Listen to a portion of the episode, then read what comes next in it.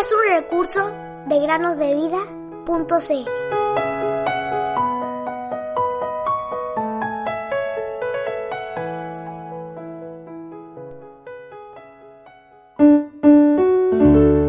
Con Cristo he sido crucificado y ya no soy yo el que vive, sino que Cristo vive en mí. Gálatas 2:20 Hola queridos niños, bienvenidos un día más a meditar en el podcast Cada día con Cristo. Hoy queridos niños, hablaremos un poco de nuestro Sol. Esta esfera gloriosa y fulgurante tiene un diámetro de 1.385.000 kilómetros. Sus rayos e impulsos de energía, habiendo atravesado el espacio una distancia media de 149 millones de kilómetros, llegan a este mundo en 8 minutos. Y a pesar de que la temperatura de la superficie del Sol es de más o menos 5.000 grados Celsius, al chocar sus rayos con nuestra Tierra, no nos reducen a cenizas, sino que nos benefician. Una serie controlada de reacciones termonucleares entre los átomos de los elementos químicos que componen el Sol producen el calor y la luz que hacen posible toda la vida terrestre. Los huecos oscuros que se pueden ver en las fotografías del Sol se llaman manchas solares. Son enormes y aparecen y luego desaparecen. Nuestro mundo se podría hundir en el más pequeño de ellos. Cuán insignificantes somos nosotros, los seres humanos, Cuán bondadoso es el gran Dios creador que dispuso el sol, la tierra y todo lo que en ella hay para nuestro bienestar. Y cuánto más bondadoso es que aunque hemos pecado, abrigando enemistad contra Él en nuestros corazones, pensando cosas malas, hablando palabras sucias, matando, codiciando, robando, mintiendo y blasfemando, Dios, en vez de castigarnos, justamente en el infierno por nuestra maldad, nos quiere perdonar.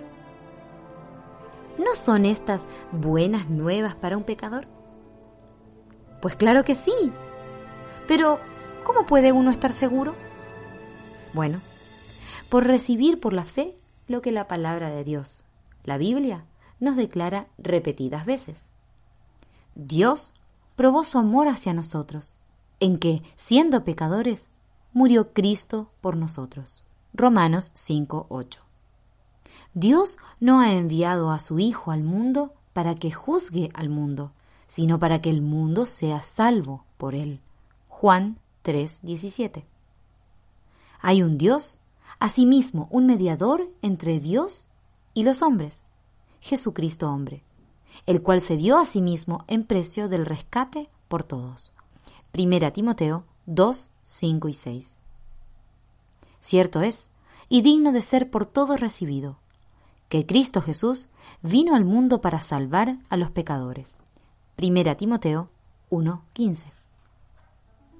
¿Te das cuenta de cuánto te ama Dios? La palabra nos dice que la paga del pecado es muerte.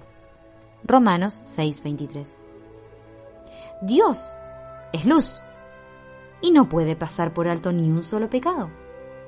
Cristo, por amor a nosotros, recibió la paga en nuestro lugar. Dios es amor. Primera Juan 4:8. Y envió a su Hijo por Salvador del mundo. Primera Juan 4:14. El Hijo de Dios, por el cual hizo el universo, nuestro sol y mundo incluso, se hizo Jesucristo hombre, nacido de la Virgen María, santo inocente e inmaculado. Cristo tuvo que pagar con su sangre preciosa el precio del rescate de los pecadores. ¿No te conmueve el corazón al saber que Cristo sufrió la muerte de cruz por amor a ti? Ven a mí, dice la palabra, ven a mí, dice el Señor Jesús en Mateo 11:28. No temas, yo soy el primero y el último, el viviente, que fui muerto y ahora vivo por los siglos de los siglos, y tengo las llaves de la muerte y del infierno. Apocalipsis 1, 17 y 18.